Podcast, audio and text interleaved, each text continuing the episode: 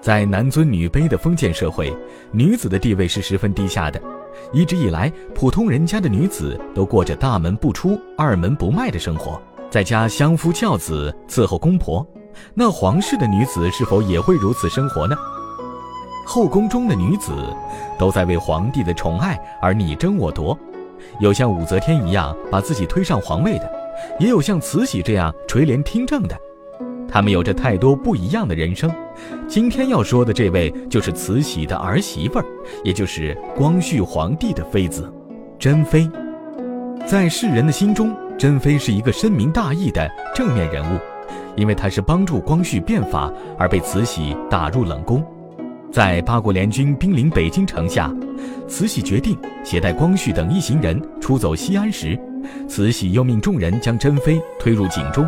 其死时年仅二十五岁，不过事情似乎并没有想象中的那么简单，历史的真相也并非如此。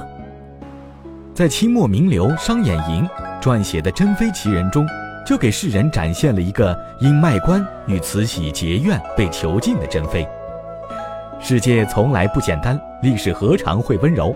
这里是历史印记，为您讲述你所不知道的历史故事。与隆裕皇后景妃相比，十三岁的珍妃不仅长得漂亮、生性活泼，还熟读诗书、琴棋书画无所不能，得光绪长期专宠。隆裕皇后仗着是慈禧的侄女，经常向慈禧打小报告，但慈禧却没有过多的干涉光绪对珍妃的专宠，那是因为慈禧也比较喜欢聪明伶俐、善于察言观色的珍妃，在很长一段时间内。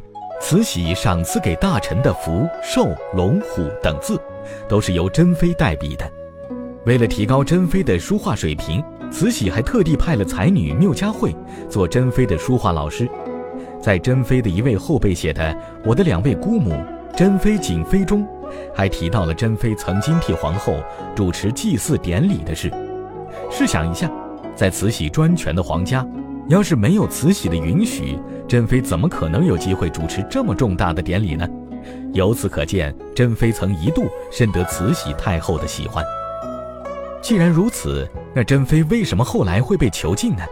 这与珍妃的性格有很大的关系。珍妃的思想非常开放，而且喜欢新事物，在等级森严的皇宫，珍妃就显得非常的另类了，从而渐渐的就引起了慈禧的不满。珍妃非常喜欢照相，就让一个姓戴的太监在东华门外开设了一间照相馆。慈禧太后知道这件事后，以宫嫔不应所为斥责了珍妃。之后不仅查封了照相馆，还把姓戴的太监给活活打死了。除此之外，珍妃还喜欢在皇宫中穿男装，这也让慈禧很难理解，认为她这是在给皇家丢脸。照相男装。不过是珍妃引发慈禧反感的开始，真正让慈禧厌恶的事情，则是珍妃参与了与她身份不相符的卖官活动。珍妃为什么会参与卖官呢？很简单，因为她的零花钱不够用。作为后宫的一名妃子，她一年只有三百两银子。如果是普通人家，这些肯定够了。可在这个争斗激烈的皇宫，到处都要用钱。为此，珍妃成立了一个包括自己胞兄智从和一干小太监的卖官集团，做得有模有样，卖了不少官职。世间没有不透风的墙，这件事被光绪皇帝知道了，但光绪并没有怪罪珍妃，对这件事只是睁一只眼闭一只眼。其实，在清朝卖官不仅不算什么违法，还是一件被许可的选官途径。从康熙时期开始。卖官就是官方允许的，这期间，很多名人都是通过捐纳买官走上仕途的，比如在洋务运动中起到重要作用的徐寿、郑观应、薛福成等，还有甲午战争中牺牲的管带、邓世昌，甚至戊戌六君子中的谭嗣同，也是通过这种方法得到的官职。珍妃卖官虽说算不上违法，但却违背了后宫不得干政的祖训。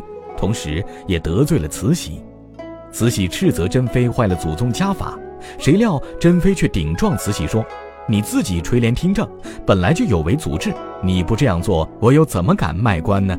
这一下子彻底将慈禧惹怒，当场大怒，并对其斥衣廷杖，就是让人脱去了珍妃的衣服打。从此之后，珍妃就被慈禧囚禁，令太监总管严加看守，而珍妃的胞兄志从也被处死。其余参与者永禄、宣武、王长泰、聂德平等数十人，有的被发配充军，有的被秘密处死，有的被利弊帐下，甚至连伺候珍妃的白姓宫女也被驱逐出宫。